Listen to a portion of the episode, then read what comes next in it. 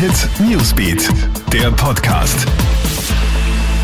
Hi, hier ist Gilbert Stadelbauer vom Krone Hit Newsbeat. Heute ist Montagabend und ich habe die aktuellen Stories für dich. Wer wird was, lautet die große Frage bei der bevorstehenden türkis-grünen Regierungsbildung. Aktuell gibt's viele Spekulationen, was die Postenbesetzungen betrifft. Das neu geschaffene Superministerium für Klimaschutz werden die Grünen wohl mit Leonore Gewessler besetzen. Sie ist im Herbst zum ersten Mal ins Parlament eingezogen und hat für die Grünen auch bei den Koalitionsverhandlungen das Umweltkapitel verhandelt. Sigrid Maurer von den Grünen wird dem Vernehmen nach hingegen nicht der Regierung angehören. Sie soll grüne Clubchefin im Parlament werden. Und auf ÖVP-Seite wurde heute auch ein Name bekannt. Susanne Raab soll das neu geschaffene Integrationsministerium übernehmen. Mega Aufregung heute in Berlin. In der Nähe der stark belebten Friedrichstraße ist eine Starbucks-Filiale überfallen worden und es sind dort auch Schüsse gefallen.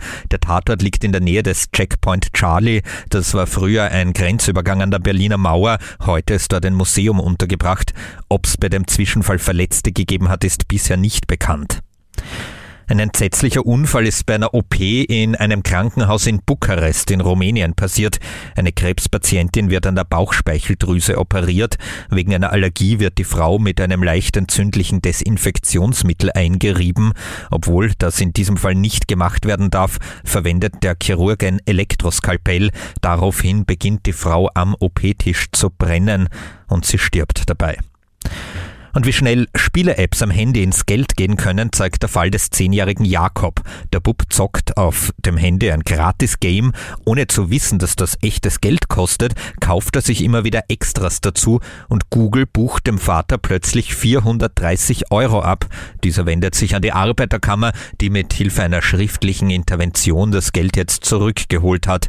Die AK empfiehlt, In-App-Käufe entweder generell zu deaktivieren oder zumindest mit einem Passwortschutz zu versehen. Das war unser Newsbeat Podcast. Bis zum nächsten Mal. Tschüss. Krone Hit Newsbeat, der Podcast.